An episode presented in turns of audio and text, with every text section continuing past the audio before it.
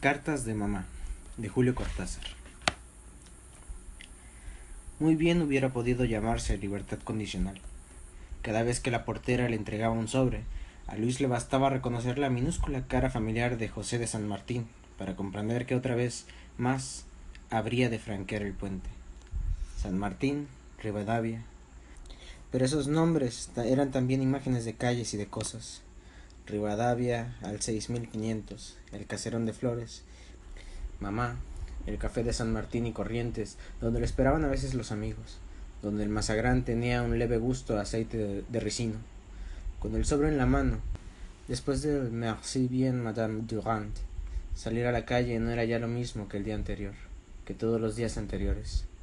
Cada carta de mamá, aún antes de esto que acababa de ocurrir, este absurdo error ridículo, Cambiaba de golpe la vida de Luis, la devolvía al pasado, como un duro rebote de pelota. Aún antes de esto que, acababa de leer, y que ahora releía en el autobús entre enfurecido y perplejo, sin acabar de convencerse. Las cartas de mamá eran siempre una alteración del tiempo, un pequeño escándalo inofensivo dentro del orden de cosas que Luis había querido y trazado y conseguido, calzándolo en su vida como había calzado a Laura en su, en su vida y a París en su vida. Cada nueva carta insinuaba por un rato, porque después él las borraba en el acto mismo de contestarlas cariñosamente. Que su libertad duramente conquistada, esa nueva vida recortada con feroces golpes de tijera en la madeja de lana que los demás habían llamado su vida, cesaba de justificarse, perdía pie, se borraba como el fondo de las calles mientras el autobús corría por la rue de Richelieu. No quedaba más que una parva libertad condicional la irrisión de vivir a la manera de una palabra entre paréntesis, divorciada de la frase principal, de la que sin embargo es casi siempre sostén y explicación, y desazón, y una necesidad de contestar enseguida, como quien vuelve a cerrar una puerta. Esa mañana había sido una de las tantas mañanas en que llegaba carta de mamá.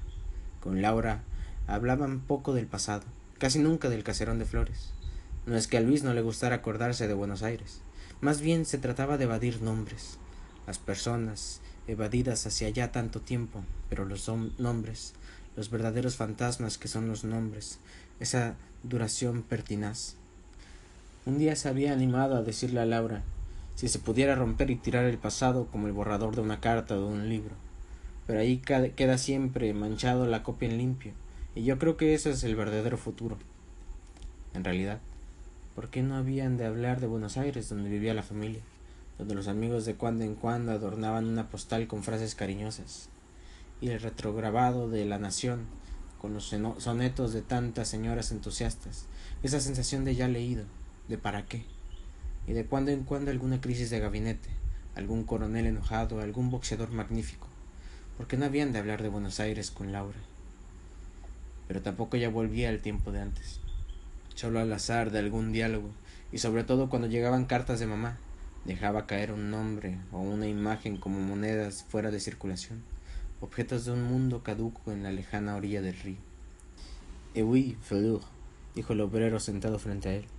Si supiera lo que es el calor, pensó Luis, si pudieran andar una tarde de febrero por la avenida de Mayo, por alguna callecita de Liniers. Sacó otra vez la carta del sobre sin ilusiones. El párrafo estaba allí, bien claro. Era perfectamente absurdo, pero estaba ahí, su primera reacción. Después de la sorpresa, el golpe en plena nuca, era como siempre de defensa.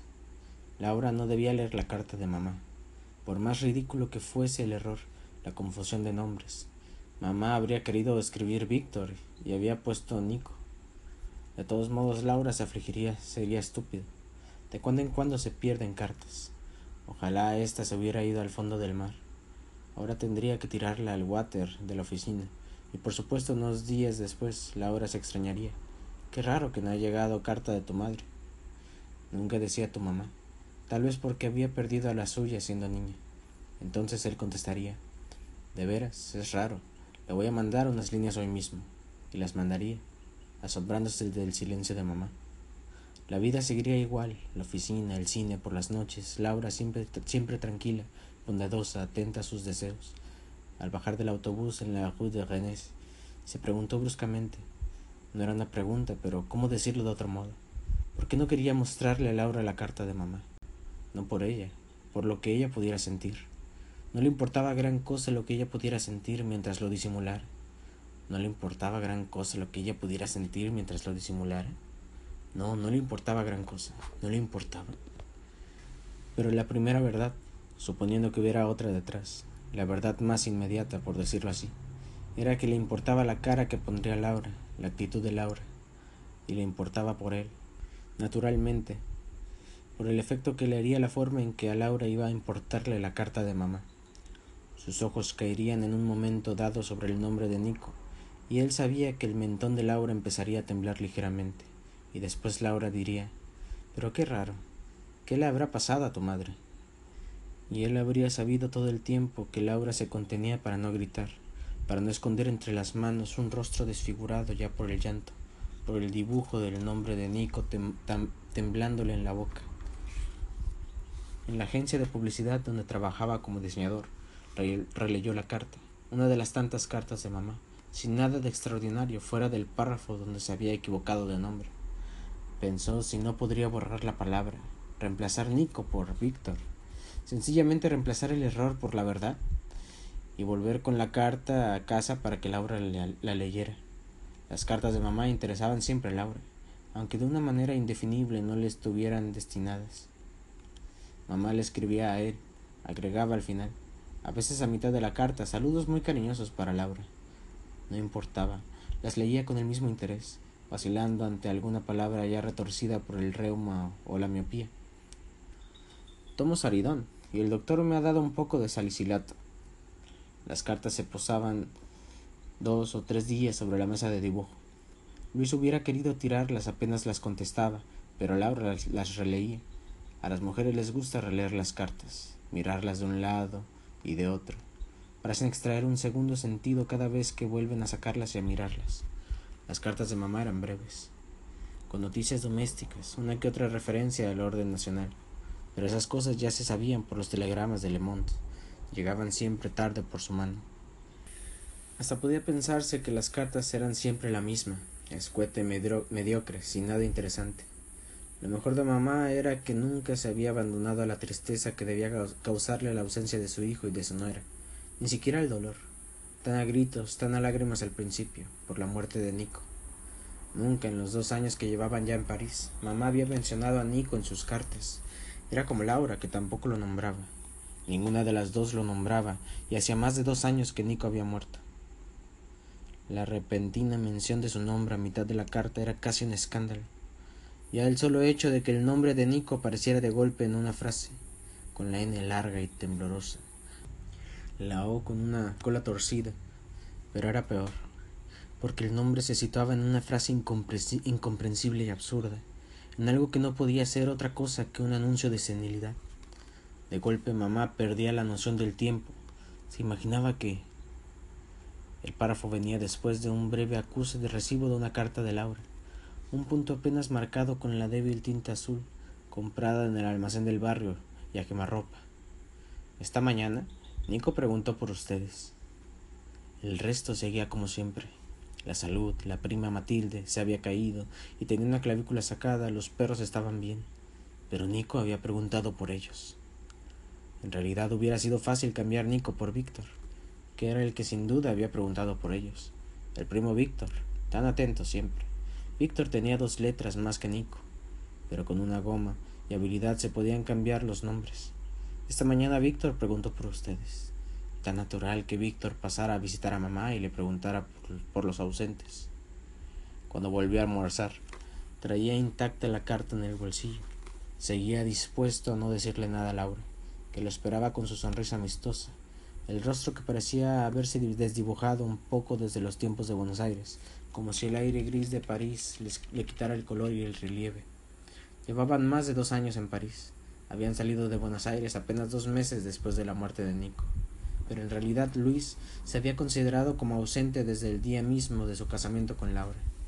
Una tarde, después de hablar con Nico, que estaba ya enfermo, se había jurado escapar de la Argentina, del caserón de flores, de mamá y los perros y su hermano, que ya estaba enfermo. En aquellos meses todo había girado en torno a él como las figuras de una danza. Nico, Laura, mamá, los perros, el jardín. Su juramento había sido el gesto brutal del que hace trizas una botella en la pista e interrumpe el baile con un chicotear de vidrios rotos.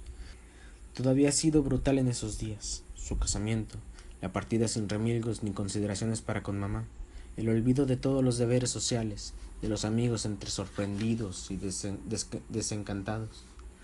No le había importado nada, ni siquiera el asomo de protesta de Laura. Mamá se quedaba sola en, en el caserón con los perros y los frascos de remedios, con la ropa de Nico colgada todavía en un ropero. Que se quedara, que todos se fueran al demonio. Mamá había parecido comprender.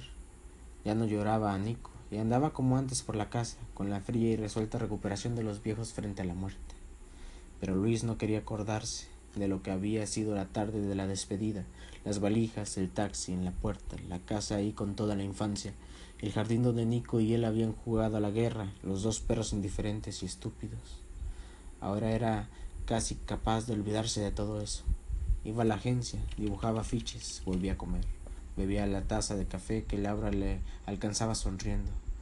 Iban mucho al cine, mucho a los bosques, conocían cada vez mejor París.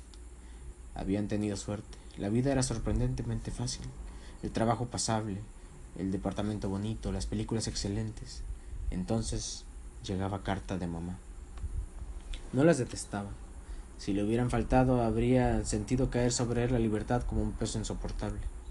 Las cartas de mamá le traían un tácito perdón, pero de nada había que perdonarlo. Tendían el puente por donde era posible seguir pasando. Cada una lo tranquilizaba o lo inquietaba sobre la salud de mamá. Le recordaba la economía familiar, la permanencia de un orden, y a la vez odiaba ese orden y lo odiaba por Laura, porque Laura estaba en París. Pero cada carta de mamá la definía como ajena, como cómplice de ese orden que él había repudiado una noche en el jardín, después de oír una vez más los, la tos apagada, casi humilde de Nico. No, no le mostraría la carta. Era innoble sustituir un nombre por otro. Era intolerable que Laura leyera la frase de mamá. Su grotesco error, su tonta torpeza de un instante, la veía luchando con una pluma vieja, con el papel que se ladeaba, con su vista insuficiente. Crecería en Laura como una semilla fácil. Mejor tirar la carta. La tiró esa misma tarde. Y por la noche ir al cine con Laura, olvidarse lo antes posible de que Víctor había preguntado por ellos. Aunque fuera Víctor, el primo tan bien educado, olvidarse de que Víctor había preguntado por ellos. Diabólico, agazapado, relamiéndose, Tom esperaba que Jerry cayera en la trampa. Jerry no cayó, y llovieron sobre Tom catástrofes incontables. Después Luis compró helados, los comieron mientras miraban distraídamente los anuncios en colores. Cuando empezó la película, Laura se hundió un poco más en su butaca y retiró la mano del brazo de Luis. Él la sentía otra vez lejos. Quién sabe si lo que miraban juntos era ya la misma cosa para los dos. Aunque más tarde comentaron la película en la calle o en la cama. Se preguntó, no era una pregunta, pero ¿cómo decirlo de otro modo? Si Nico y Laura habían estado así de distantes en los cines, cuando Nico la festejaba y salían juntos. Probablemente habían conocido todos los cines de flores, toda la rambla estúpida de la calle La Valle. El león, el atleta que golpea el gongo, los subtítulos en castellano por Carmen de Pinillos. Los personajes de esta película son ficticios y toda relación. Entonces, cuando Jerry había escapado de Tom y empezaba la hora de Barbara Stanwyck, o de Tyrone Power. La mano de Nico se acostaría despacio sobre el muslo de Laura. El pobre Nico, tan tímido, tan novio, y los dos se sentirían culpables de quién sabe qué. Bien le contestaba a Luis que no habían sido culpables de nada definitivo. Aunque no hubieran tenido la más deliciosa de las pruebas, el veloz desapego de Laura por Nico hubiera bastado para ver en ese noviazgo un mero simulacro urdido por el barrio, la vecindad, los círculos culturales y recreativos que son la sal de flores. Había bastado el capricho de ir una noche a la misma sala de baile que frecuentaba Nico, el azar de una presentación fraternal. Tal vez por eso, por la facilidad del comienzo, todo el resto había sido inesperadamente duro y amargo. Pero no quería acordarse ahora. La comedia había terminado con la blanda derrota de Nico, su melancólico refugio en una muerte de Tísico, lo raro era que Laura no lo nombrara nunca, y que por eso tampoco él lo nombrara, que Nico no fuera ni siquiera el difunto, ni siquiera el cuñado muerto, el hijo de mamá. Al principio le había traído un alivio después del turbio intercambio de reproches, del llanto y los gritos de mamá, de la estúpida intervención del tío Emilio y del primo Víctor. Víctor preguntó esta mañana por ustedes. El casamiento apresurado y sin más ceremonia que un taxi llamado por teléfono y tres minutos delante de un funcionario con caspa en las solapas, refugiados en un hotel de Adrogué, lejos de mamá y de toda la parentela desencadenada. Luis había agradecido a Laura que jamás hiciera referencia al pobre fantoche que tan vagamente había pasado de novio a cuñado. Pero ahora, con un mar de por medio, con la muerte y dos años de por medio, Laura seguía sin nombrarlo, y él se plegaba en su silencio por cobardía sabiendo que en el fondo ese silencio lo agraviaba por lo que tenía de reproche, de arrepentimiento, de algo que empezaba a parecerse a la traición. Más de una vez había mencionado expresamente a Nico, pero comprendía que eso no contaba, que la respuesta de Laura tendía solamente a desviar la conversación. Un lento territorio prohibido se había ido formando poco a poco en su lenguaje, aislándolos de Nico, envolviendo su nombre y su recuerdo en un algodón manchado y pegajoso. Y del otro lado mamá hacía lo mismo, confabulaba inexplicablemente en el silencio. Cada carta hablaba de los perros, de Matilde, de Víctor, del saliciliato, del pago de la pensión. Luis había esperado que alguna vez mamá aludiera a su hijo para aliarse con ella frente a, la, frente a Laura, obligar cariñosamente a Laura a que aceptara la existencia póstuma de Nico. No porque fuera necesario, a quién importaba nada de Nico, vivo o muerto pero la tolerancia de su recuerdo en el panteón del pasado hubiera sido la oscura, irrefutable prueba de que Laura lo había olvidado verdaderamente y para siempre. Llamado a la plena luz de su nombre, el íncubo se hubiera desvanecido, tan débil e inane como cuando pisaba la tierra. Pero Laura seguía callando el nombre de Nico, cada vez que lo callaba, en el momento preciso en que hubiera sido natural que lo dijera y exactamente lo callaba, Luis sentía otra vez la presencia de Nico en el jardín de flores. Escuchaba su tos discreta, preparando el más perfecto regalo de bodas imaginable, su muerte en plena luna de miel, de la que había sido su novia, el que había sido su hermano. Una semana más tarde, Laura se sorprendió de que no hubiera llegado carta de mamá. Barajaron las hipótesis usuales y Luis escribió esa misma tarde. La respuesta no lo inquietaba demasiado, pero hubiera querido lo sentía al bajar la escalera por las mañanas, que la portera le diese a él la carta en vez de subirla al tercer piso. Una quincena más tarde, reconoció el sobre familiar, el rostro del almirante Brown y una vista de las cataratas del Iguazú. Guardó el sobre antes de salir de la calle y contestar el saludo de Laura asomada a la ventana. Le pareció ridículo tener que doblar la esquina antes de abrir la carta. El Bobby se había escapado a la calle y unos días después había empezado a rascarse, contagio de algún perro sarnoso. Mamá iba a consultar a un veterinario amigo del tío Emilio, porque no era cosa de que el Bobby le pegara la peste al negro. El tío Emilio era de parecer que los bañara en la caroína, pero ella ya no estaba para esos trotes, y sería mejor que el veterinario recetara algún polvo insecticida o algo para mezclar con la comida.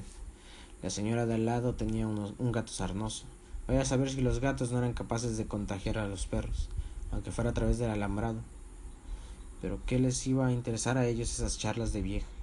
Aunque Liz siempre había sido muy cariñoso con los perros y de chico hasta dormía con uno a los pies de la cama, al revés de Nico, que no le gustaban mucho.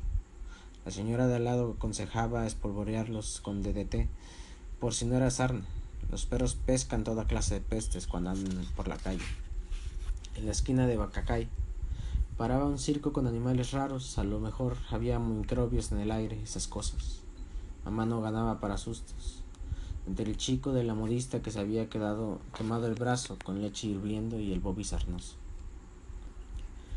Después había como una estrella azul, la pluma cucharita que se enganchaba en el papel, la exclamación de fastidio de mamá, y entonces unas reflexiones melancólicas sobre lo sola que se quedaría si también Nico se iba a Europa, como parecía. Pero ese era el destino de los viejos. Los hijos son golondrinas que se van un día. Hay que tener resignación mientras el cuerpo vaya tirando. La señora de al lado. Alguien empujó a Luis. Le soltó una rápida declaración de derechos y obligaciones con acento marsellés. Vagamente comprendió que estaba estorbando el paso de la gente que entraba por el angosto corredor del metro. El resto del día fue igualmente vago. Telefoné a Laura para decirle que no iría a almorzar. Pasó dos horas en un banco de plaza releyendo la carta de mamá, preguntándose qué debería hacer frente a la insania. hablar con Laura antes de nada. ¿Por qué? No era una pregunta, pero ¿cómo decirlo de otro modo? ¿Por qué seguir ocultándole a Laura lo que pasaba? Ya no podía fingir que esta carta se había perdido con la otra. Ya no podía creer a medias que mamá se había equivocado y escrito Nico por Víctor, y que era tan penoso que se estuviera poniendo chocha. Resueltamente esas cartas eran Laura. Eran lo que iba a ocurrir con Laura. Ni siquiera eso. Lo que ya había ocurrido desde el día de su casamiento. La luna de miel en Adrogué. Las noches en que se habían querido desesperadamente en el barco que los traía a Francia. Todo era Laura, todo iba a ser Laura ahora que Nico quería venir a Europa en el delirio de mamá.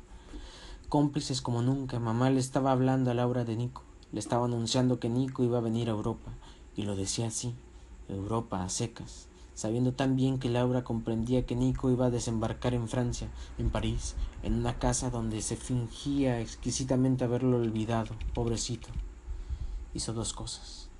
Escribió al tío Emilio señalándole los síntomas que lo inquietaban y pidiéndole que visitara inmediatamente a mamá para cerciorarse y tomar las medidas del caso. Bebió un coñac tras otro y anduvo a pie hacia su casa para pensar en el camino lo que debía decirle a Laura, porque al fin y al cabo tenía que hablar con Laura y ponerle al corriente. De calle en calle fue sintiendo cómo le costaba situarse en el presente, en lo que tendría que suceder media hora más tarde. La carta de mamá lo metía, lo ahogaba en la realidad de esos dos años de vida en París. La mentira de una paz traficada, de una felicidad de puertas para afuera, sostenida por diversiones y espectáculos, de un pacto involuntario de silencio en que los dos se desunían poco a poco como en todos los pactos negativos. Sí, mamá, sí, pobre Bobby sarnoso, mamá, pobre Bobby, pobre Luis, cuánta sarna, mamá. Un baile del club de flores, mamá, fue porque él insistía, me imagino que quería darse corte con su conquista. Pobre Nico, mamá, con esa tos seca en que nadie creía todavía, con ese traje cruzado a rayas, ese peinado a la brillantina, esas corbatas de rayón tan cajetillas. Uno charla un rato, simpatiza. ¿Cómo no va a bailar esa pieza con la novia del hermano? Oh, novia es mucho decir. Luis, supongo que puedo llamarlo Luis, ¿verdad? Pero sí, me extraña que Nico no la haya llevado a casa todavía. Usted le va a caer también a mamá. Este Nico es más torpe, a que ni siquiera habló con su papá.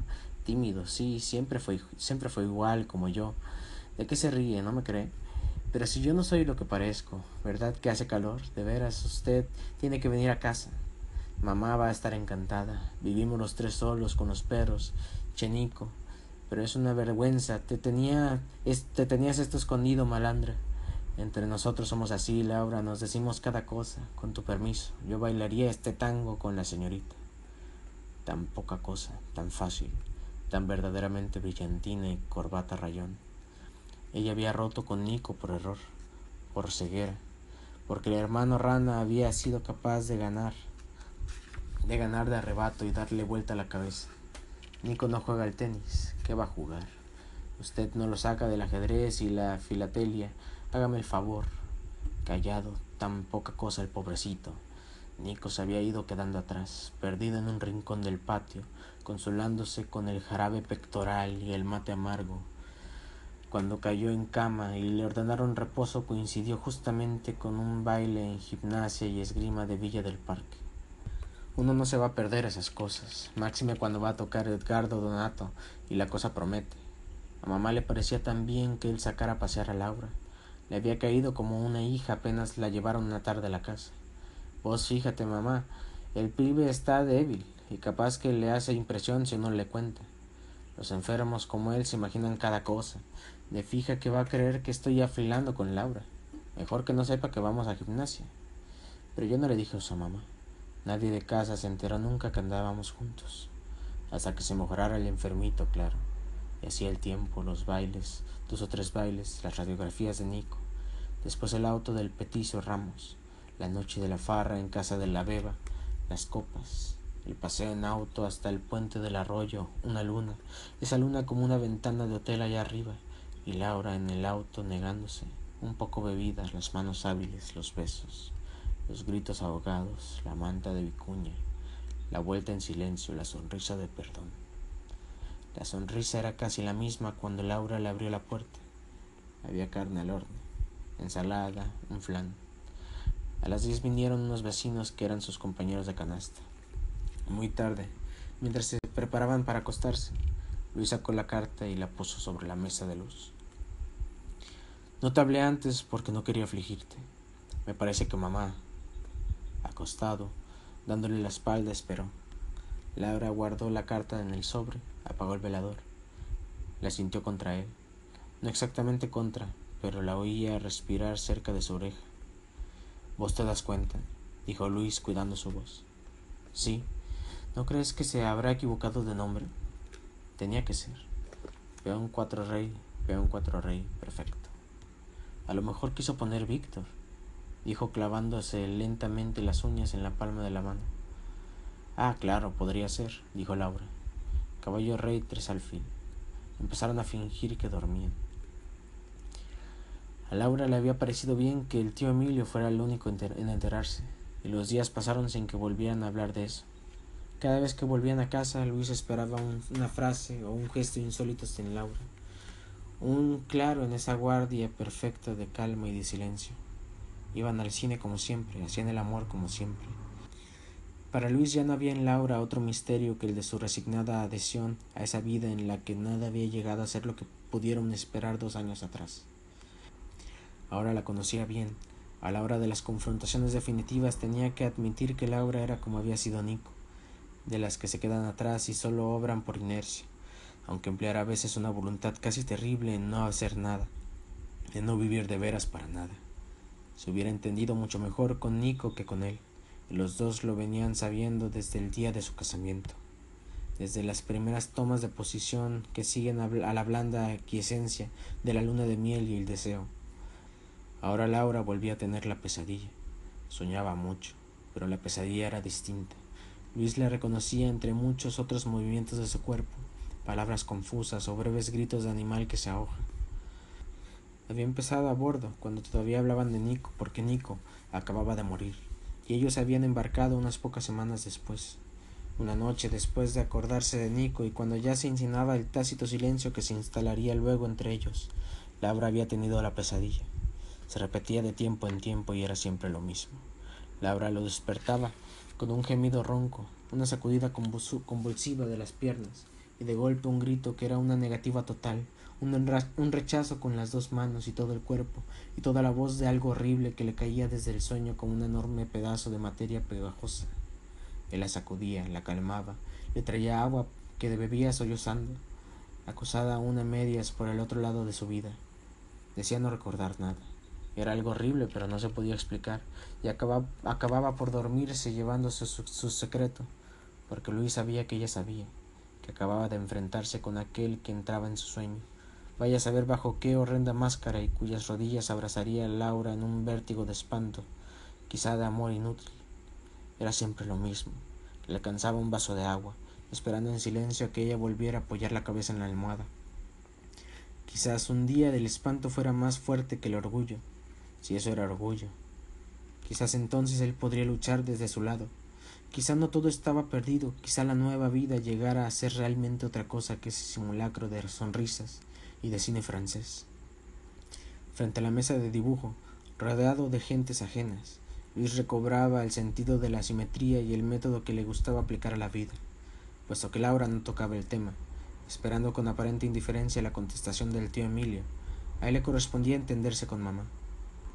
Contestó su carta limitándose a las menudas noticias de las últimas semanas, y dejó para la postdata una frase rectificadora. De modo que Víctor habla de venir a Europa. A todo el mundo le da por viajar. Debe ser la propaganda de las agencias de turismo. Decirle que escriba. Le podemos mandar todos los datos que necesite. Decirle también que desde ahora cuenta con nuestra casa. El tío Emilio contestó casi a vuelta de correo, secamente como correspondía a un pariente tan cercano y tan resentido por lo que en el velorio de Nico había calificado de incalificable sin haberse disgustado de frente con Luis, había demostrado sus sentimientos con la sutileza habitual en casos parecidos, absteniéndose de ir a despedirlo al barco, olvidando dos años seguidos la fecha de su cumpleaños. Ahora se limitaba a cumplir con su deber de hermano político de mamá y enviaba escuetamente los resultados. Mamá estaba muy bien, pero casi no hablaba, cosa comprensible teniendo en cuenta los muchos disgustos de los últimos tiempos. Se notaba que estaba muy sola en la casa de Flores. Lo cual era lógico, puesto que ninguna madre que ha vivido toda la vida con sus dos hijos puede sentirse a gusto en una enorme casa llena de recuerdos. En cuanto a las frases en cuestión, el tío Emilio había procedido con el tacto que se requería en vista de lo delicado del asunto, pero lamentaba decirles que no había sacado gran cosa en limpio, porque mamá no estaba en vena de conversación y hasta la había recibido en la sala, cosa que nunca hacía con su hermano político. A una insinuación de orden terapéutico, había contestado que aparte del reumatismo se sentía perfectamente bien, aunque en esos días la fatigaba tener que planchar tantas camisas. El tío Emilio se había interesado por saber de qué camisa se trataba, pero ella se había limitado a una inclinación de cabeza y un ofrecimiento de jerez y galletitas Bagley. Mamá no les dio demasiado tiempo para discutir la carta del tío Emilio y su ineficacia manifiesta. Cuatro días después llegó un sobre certificado, aunque mamá sabía de sobra que no hay necesidad de certificar las cartas aéreas a París. Laura telefonó a Luis y le pidió que volviera lo antes posible. Media hora más tarde la encontró respirando pesadamente, perdida en la contemplación de unas flores amarillas sobre la mesa.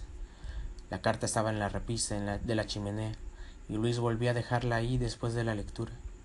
Fue a sentarse junto a Laura. Esperó. Ella se encogió de hombros. Se ha vuelto loca, dijo. Luis encendió un cigarrillo. El humo le hizo llorar los ojos. Comprendió que la partida continuaba, que a él le tocaba mover. Pero esa partida la estaban jugando tres jugadores, quizá cuatro. Ahora tenían la seguridad de que también mamá estaba al borde del tablero. Poco a poco resbaló en el sillón dijo que su cara se pusiera la inútil máscara de las manos juntas. Oía llorar a Laura. Abajo corrían a gritos los chicos de la portera. La noche trae consejo, etc.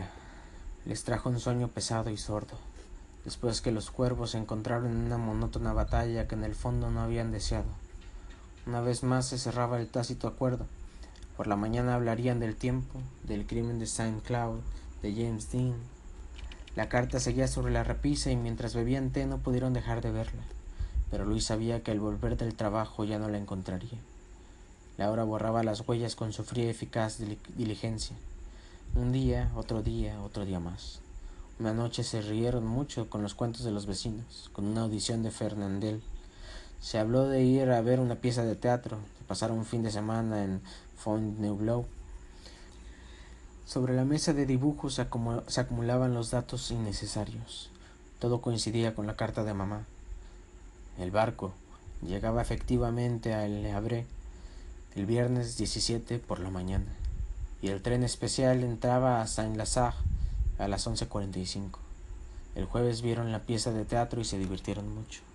Dos noches antes Laura había tenido otra pesadilla, pero él no se molestó en traerle agua y la dejó que se tranquilizara sola, dándole la espalda. Después Laura durmió en paz.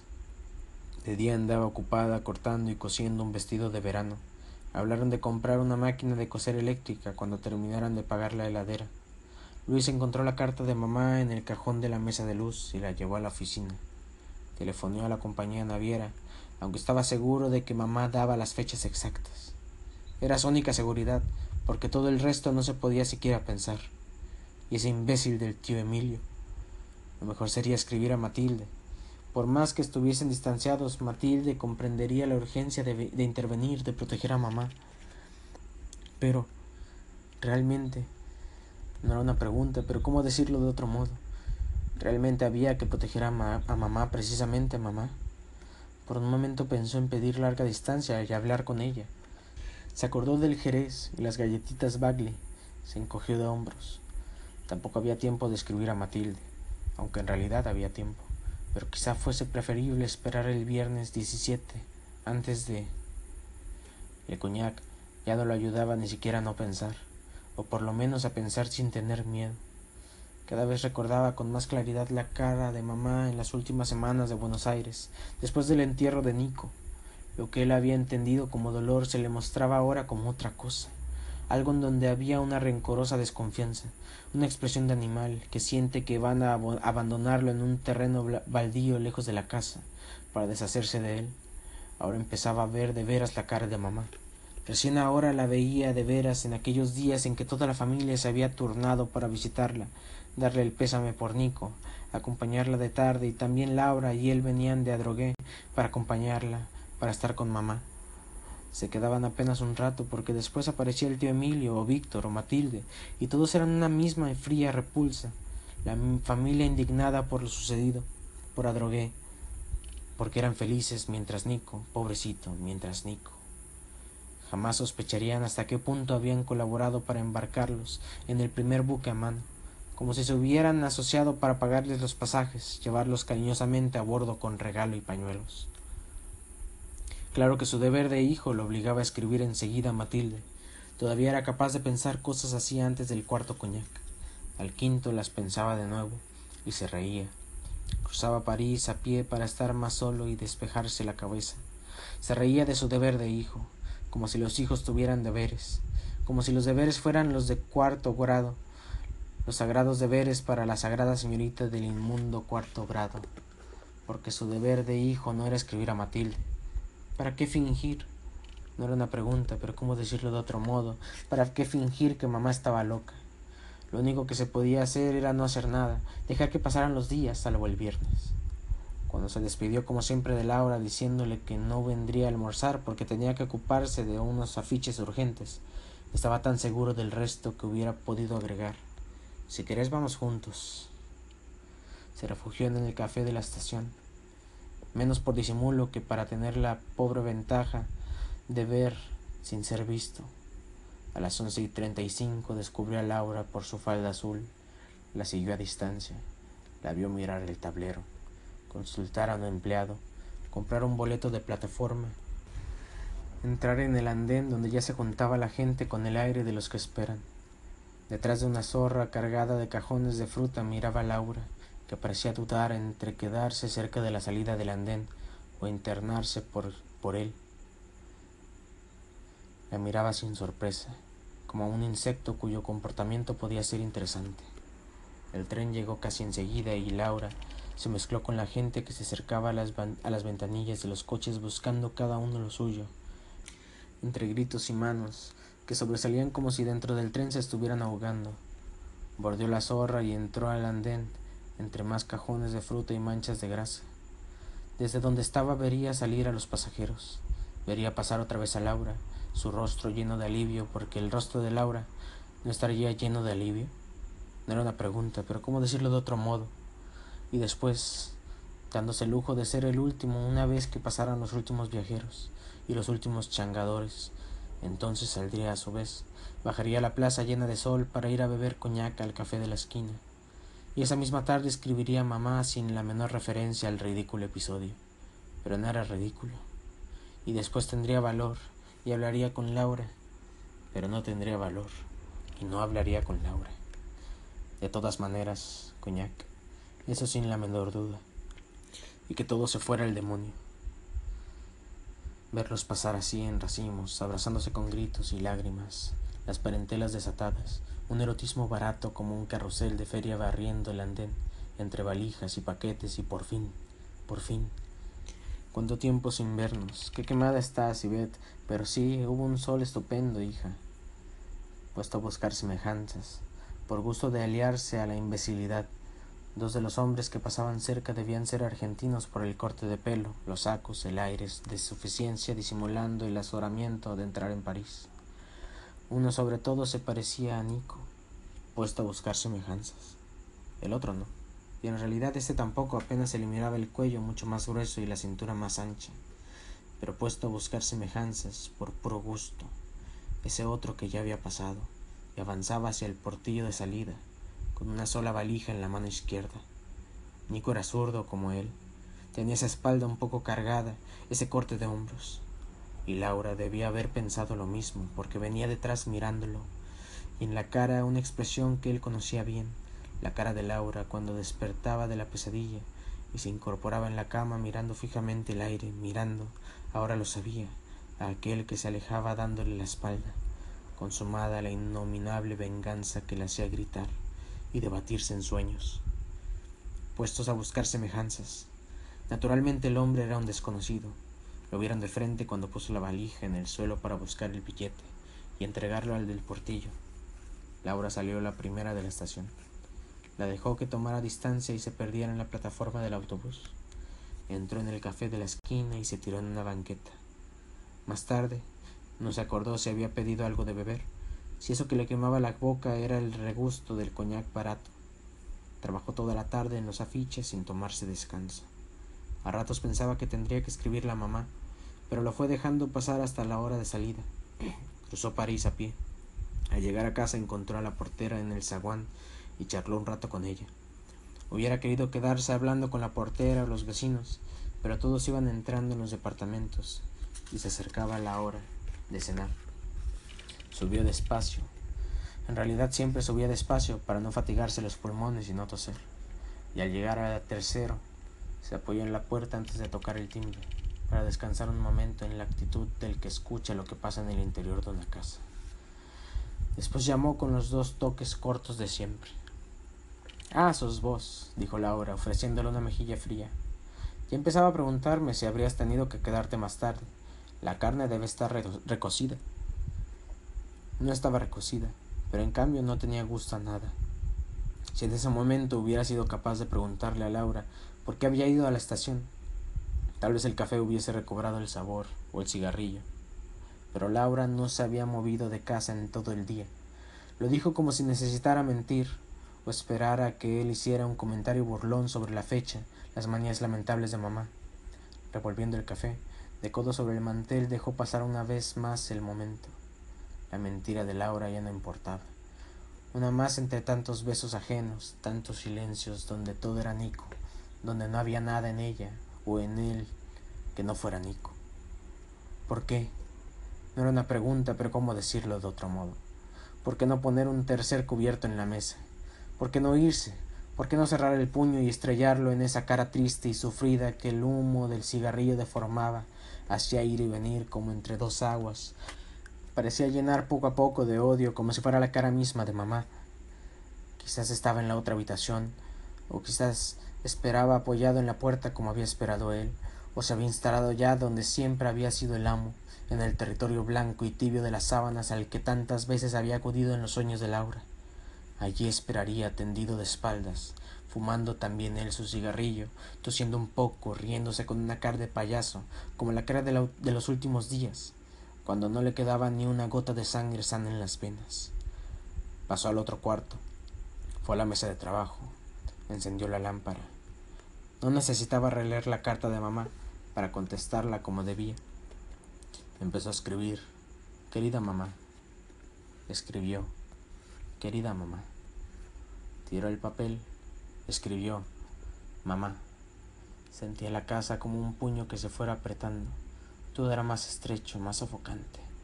El departamento había sido suficiente para dos. Estaba pensado exactamente para dos. Cuando levantó los ojos, acababa de escribir mamá. Laura estaba en la puerta mirándolo. Luis dejó la pluma. ¿A vos no te parece que está mucho más flaco? dijo. Laura hizo un gesto. Un brillo paralelo le bajaba por las mejillas. Un poco, dijo. Uno va cambiando.